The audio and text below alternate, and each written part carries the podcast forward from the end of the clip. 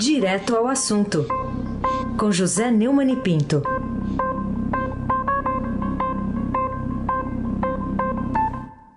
Às 7 horas e 33 minutos, ao vivo mais uma vez nessa sexta-feira, aqui está ele, José Neumann e Pinto. Olá, Neumann, bom dia!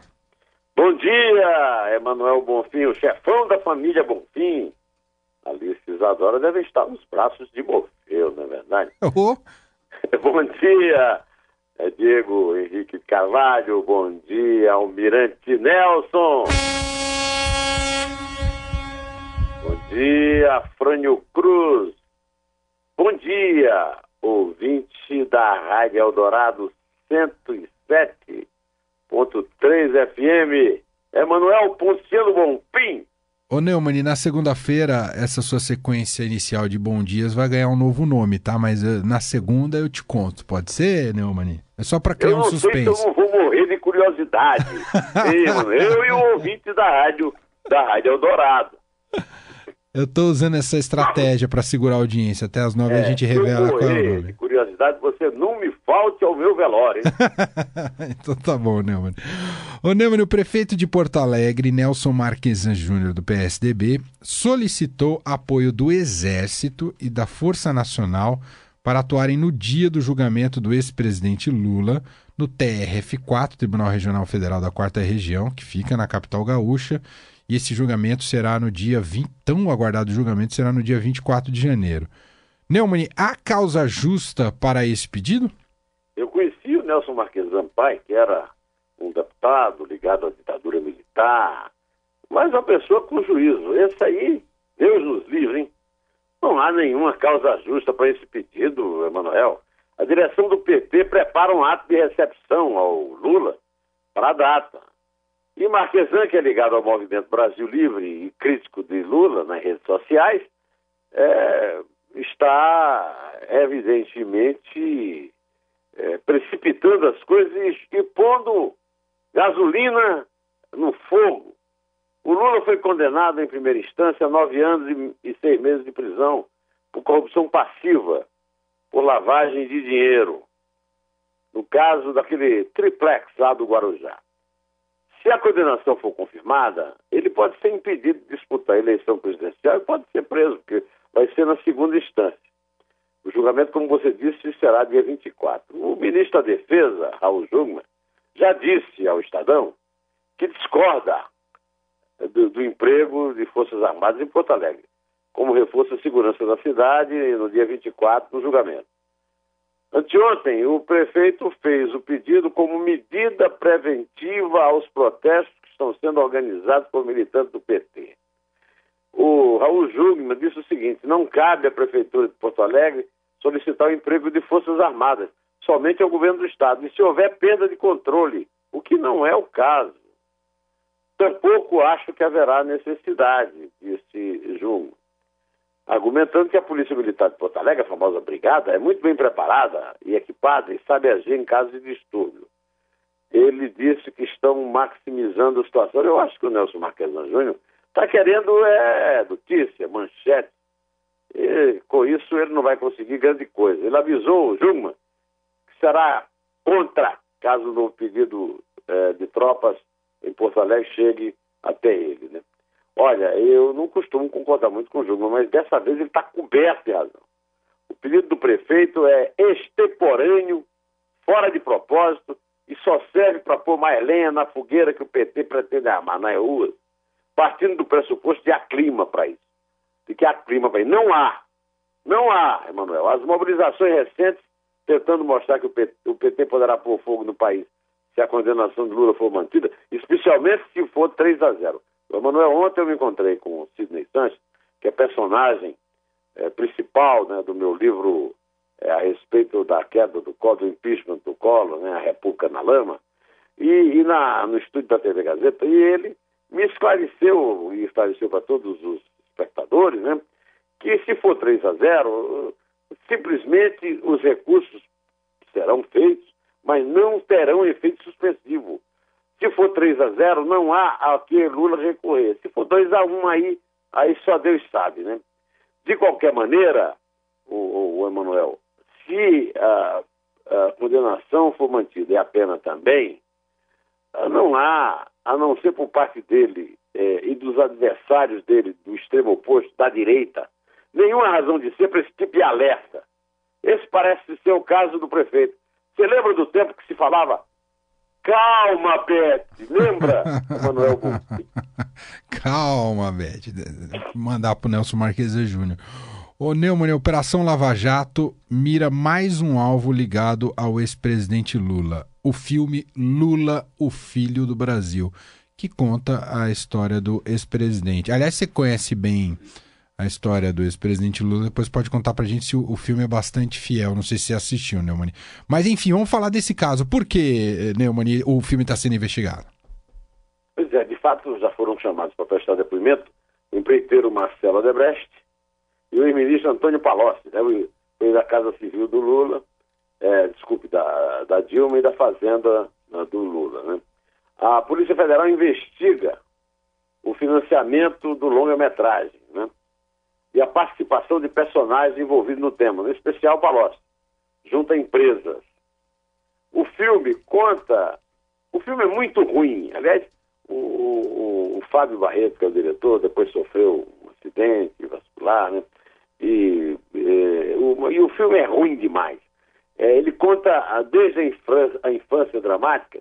Eu prefiro mil vezes o maravilhoso livro de, de Altálio Dantas sobre a infância, a infância do Lula no sertão de, no Agreste não é bem no sertão, no Agreste Pernambuco, e chega até a sua chegada a São Paulo, no Pau de Arara, as dificuldades que enfrentou ao lado da família, o trabalho na indústria metalúrgica, as campanhas grevistas de 70 e a ascensão ao sindicato. Né?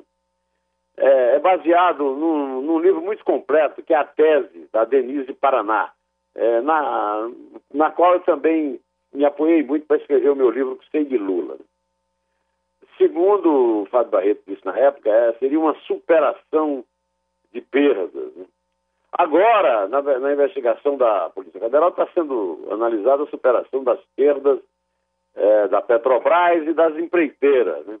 E o Palote foi convocado para prestar depoimento é, desde em 11 de dezembro. Né?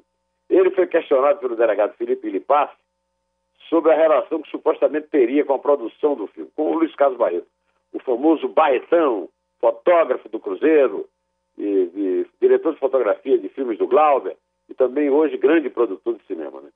O, o, além do Palocci, o Marcelo Debrecht, delator da Lava Jato, falou ao delegado respondendo uma série de perguntas. Né?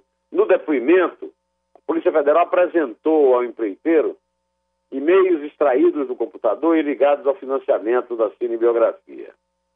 As mensagens foram trocadas entre 7 de julho de 2008 e 12 de novembro, também de 2008. O Adebrecht escreveu um e-mail com cinco tópicos endereçados a outros funcionários. Na lista estavam os executivos, Alexandrino Alencar e Pedro Novinho. No quinto, ele escreveu que o italiano, que é o Palocci, perguntou a ele sobre como anda o apoio ao filme do Lula. E ele comentou a opinião com que concorda e disse que o pai, né, o A, que é o, Emílio Debrecht, que os jornais estão dando hoje que está fazendo as pazes com ele, depois de terem rompido, né, tinha acertado com o seminarista. O seminarista é o Gilberto Carvalho, né? É uma referência ao Gilberto Carvalho, que foi ministro-chefe da Secretaria-Geral da Presidência da República de 2011 a 2015 do governo Dilma. A, Polícia Federal, Odebrecht declarou que ele não era o presidente, que da Odebrecht era o Pedro Novis. Mas, pelos e-mails, é, aparentemente o Gilberto Carvalho tratou do assunto junto com o Odebrecht. E Palocci é que coordenou o assunto com as empresas. Né? Pois bem, o, o empreiteiro disse que aparentemente os pagamentos não estavam vinculados diretamente ao filme. Na verdade, eram pagamentos genéricos de uma tal de uma conta Lula. E o Marcelo Adebrecht se comprometeu com a Polícia Federal a buscar documentos, contratos e notas fiscais que embasaram esses pagamentos. É, Emílio nunca condicionou, segundo ele, apoio financeiro de interesse de Lula a benefícios específicos do interesse da Odebrecht, que nunca houve essa vinculação, mas que era uma coisa generalizada. Né? É, ele também não admitiu que o pai tenha contado isso aí. Né? Ele acha que a doação para o filme fazia parte de uma agenda mais geral por exemplo, uma conta corrente geral, um relacionamento que Emílio podia manter com Lula. O filme com Glória Pires, no papel da mãe do Lula, atualmente protagonista da novela das nove da Globo, O Outro Lado do Paraíso, faz um grande sucesso. Custou uma fortuna e foi um absoluto fracasso de bilheteria. A principal financiadora foi a Petrobras. Mas a Petrobras, ela praticamente bancou todos os filmes produzidos no Brasil quando a petroleira tinha comunicação dirigida pelo sindicalista Wilson Santa Rosa, de 2013 até 2015, que é uma pessoa da mais alta confiança do Lula e da cúpula do PT.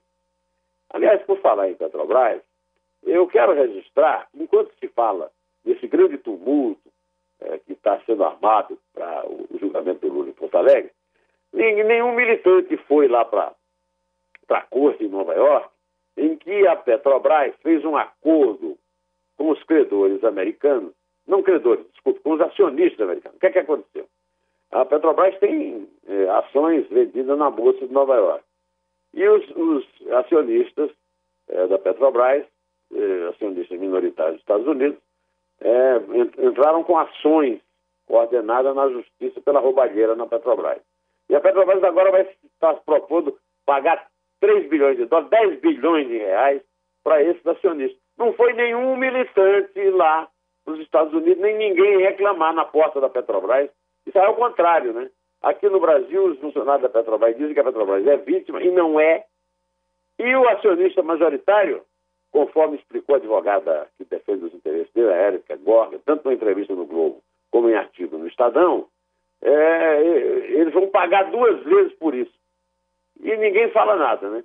Agora, de fato, voltando ao filme, Emanuel, a suspeição vem da participação de empreiteiras envolvidas na Lava Jato. O, o ex-guerrilheiro e hoje editor César Benjamin foi vice na chapa de Luiz Helena, do PSOL, a presidência da República, ele é, publicou um artigo de página inteira na Folha, na época da estreia do filme, revelando o asco dele pelo, pela essa história que Lula é o filho do Brasil, porque ele contou, inclusive, nesse artigo, que ouviu o próprio Lula contar a James Carville. Ele, o, o, o César chefiava a, a, turma que lia pesquisas para o PT, né? E é, irmão do Cid Benjamin, que era dirigente do PT na época.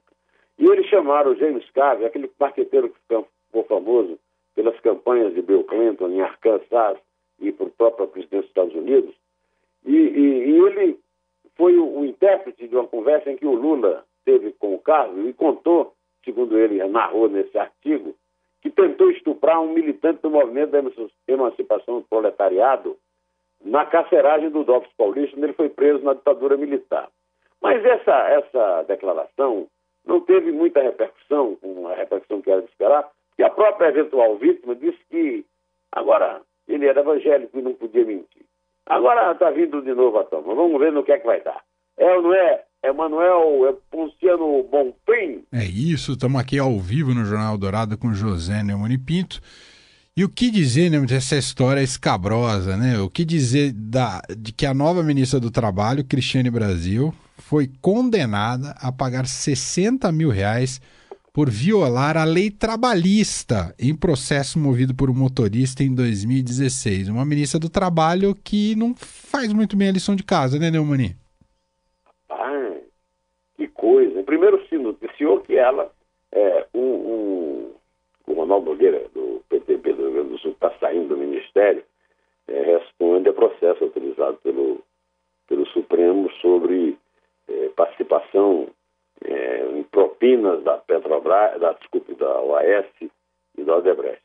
Ela foi citada nas mesmas relações, a relação do Joésio Batista, do Ricardo Salve, do, do Emílio Odebrecht, do, aliás, do Leandro Azevedo, se eu não me engano o nome do, do dirigente da Petrobras, mas diz que não tem prova e tal. Aliás, o próprio ministro Fachin eh, pediu provas mais sobre isso.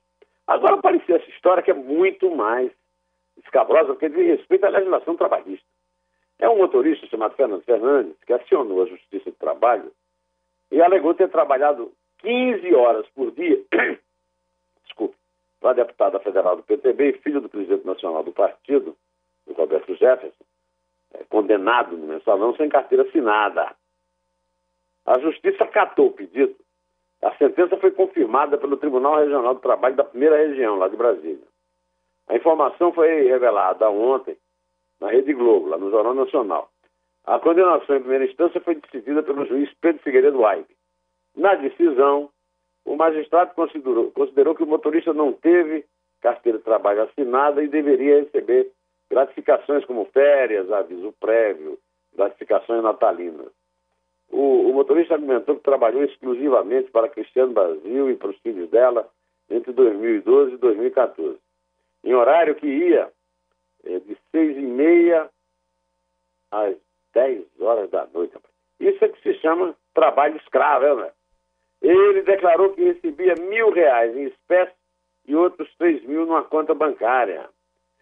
É, ainda de acordo com a Rede Globo, no processo, então o deputado se defendeu, dizendo que o motorista exercia tão somente trabalho eventual e que não era nem nunca foi empregado dela.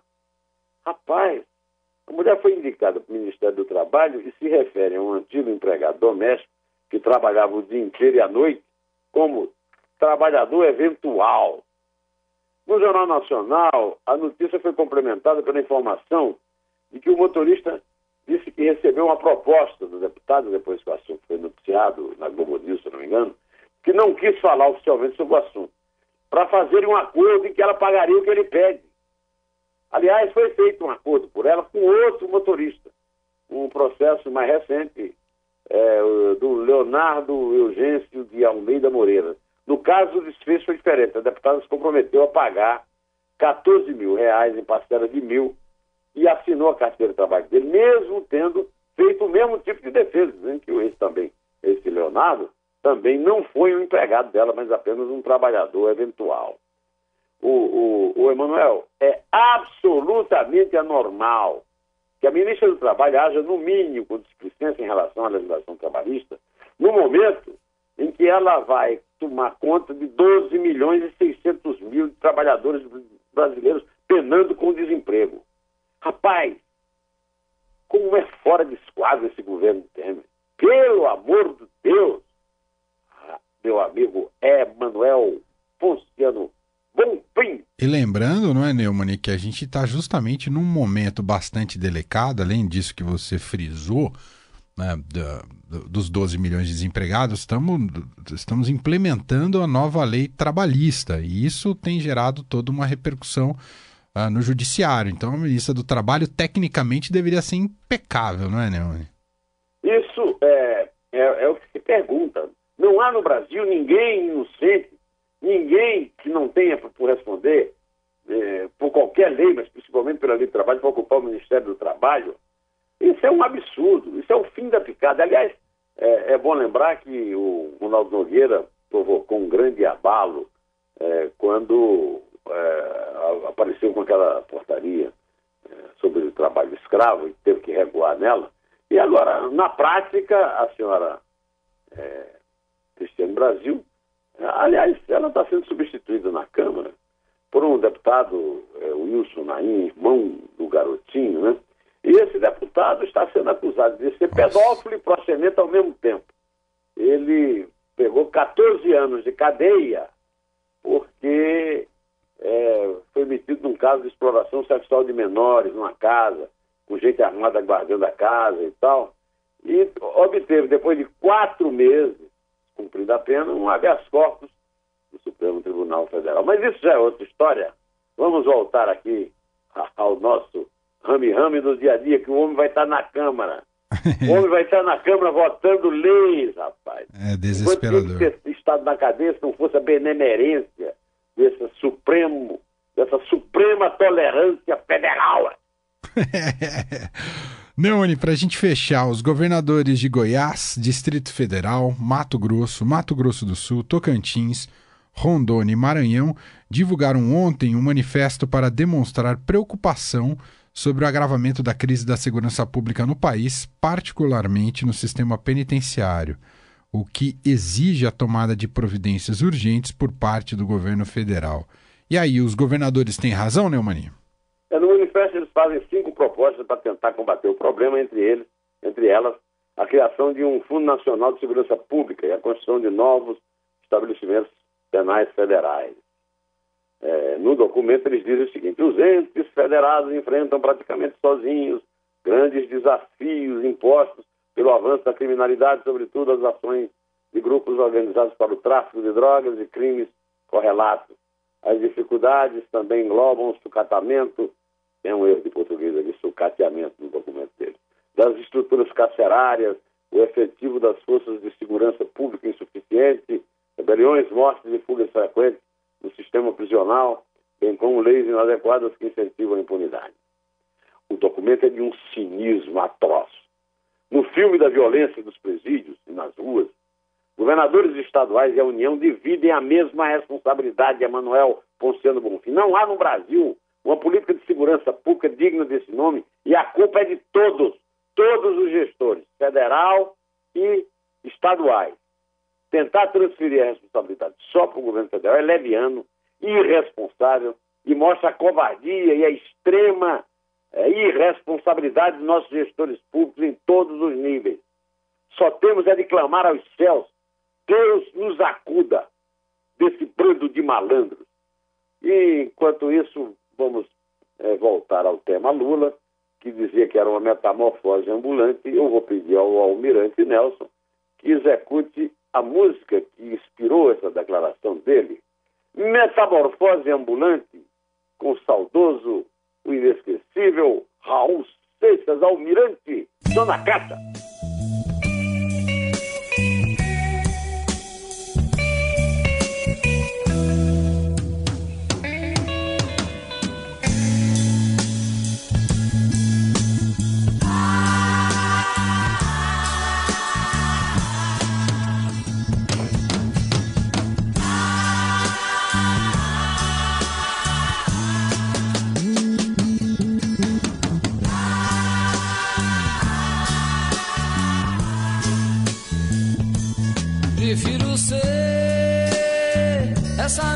Metamorfose ambulante. Eu prefiro ser essa metamorfose ambulante do que ter aquela velha opinião formada sobre tudo. Do que ter aquela velha opinião formada sobre tudo.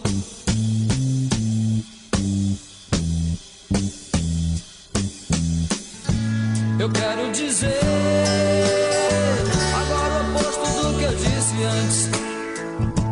Eu prefiro ser. Então vamos contar, seu Manuel. Vamos contar. É a hora. É três. É dois. É um. Em pé. Do que ter aquela velha